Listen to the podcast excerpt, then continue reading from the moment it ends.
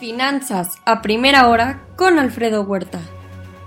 Muy buenos días. Ya son prácticamente 200 millones el total de infectados en el mundo. El fin de semana promediaron 530 mil nuevos casos por día.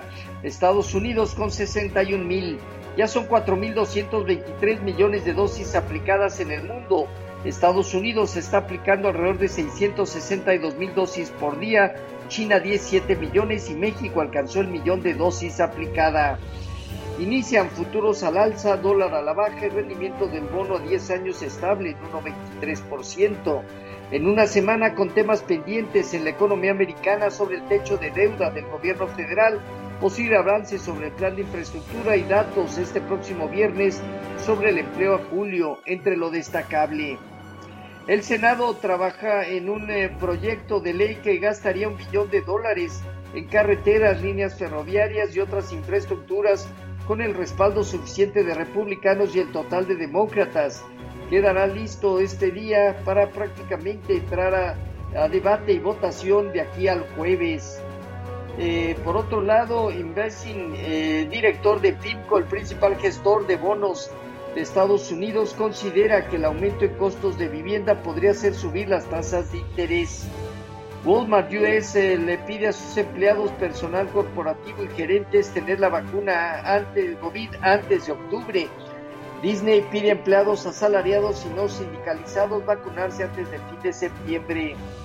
Pfizer y Moderna aumentan precios de la vacuna COVID en la Unión Europea ante un aumento en la demanda.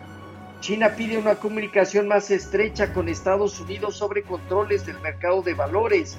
Están abiertos a cotizaciones extranjeras después del ajuste registrado la semana pasada. Indicadores de manufactura se desaceleraron en julio en China apenas en zona de crecimiento. Europa y Japón con ligera expansión. En Europa apoyado por Alemania.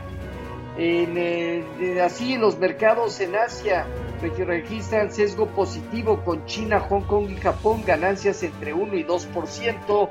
En Europa hasta ahora dominan movimientos positivos marginales, el caso de Alemania hasta el 1%, el caso del IBEX de España, en el Inter, Francia, Italia y el Financial Times de Londres. Mejoran ventas menoristas en Alemania en junio. Eh, por otro lado, también las ganancias de HSBC más que se duplicaron durante este primer semestre del año. Los beneficios alcanzaron los 10.800 millones de dólares ante la disminución de reservas, pero también los ingresos se redujeron. Eh, el Banco Central de Rusia dijo que la inflación llegó para quedarse y tengan que considerar una política monetaria más restrictiva. En divisas hoy, un índice dólar negativo 0.2%, el euro cerca de 1.19 avanza 0.1% y la libra apenas en terreno positivo. En cuanto a materias primas, hoy el petróleo baja 1.3%, el WTI es 73 dólares por barril, mientras que en metales el oro en 1.810 dólares abajo 0.4%, la plata 0.3% negativa y solo el cobre avanza 0.8%. El viernes pasado se dieron cierres negativos en los mercados en Estados Unidos, pero las bolsas concluyeron el mes de julio con ganancias entre 1 y 2,5% para un rendimiento acumulado 2021 entre 13 y 17%, Dow Jones, Standard Poor's y Nasdaq. El dólar ganó terreno y la curva de bonos del Tesoro se demandó.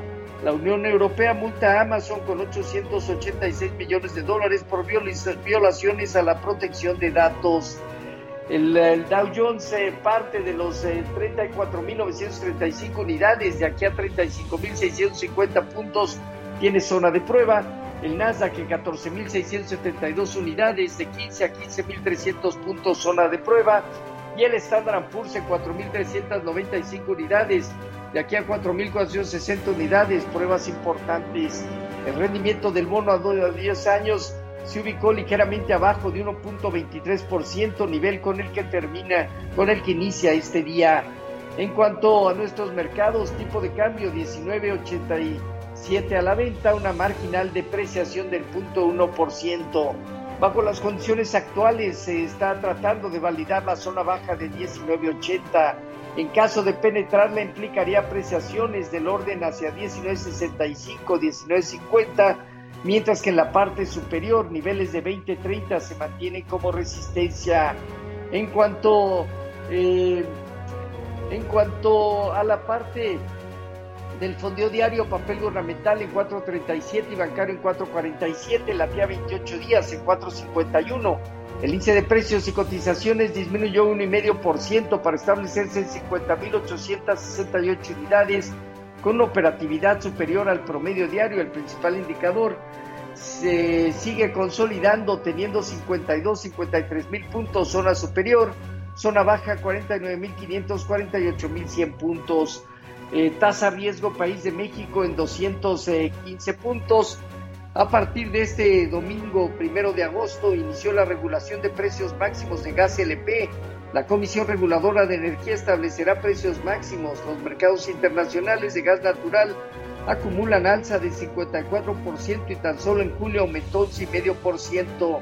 CFE TC Energía, empresa cooperadora de gasoductos y oleoductos canadiense, firmaron un acuerdo de entendimiento que busca, entre otras cosas, la construcción del gasoducto Tuxpan-Tula eh, y el desarrollo, desarrollar un sistema de transporte de gas natural por mar hasta el sureste mexicano.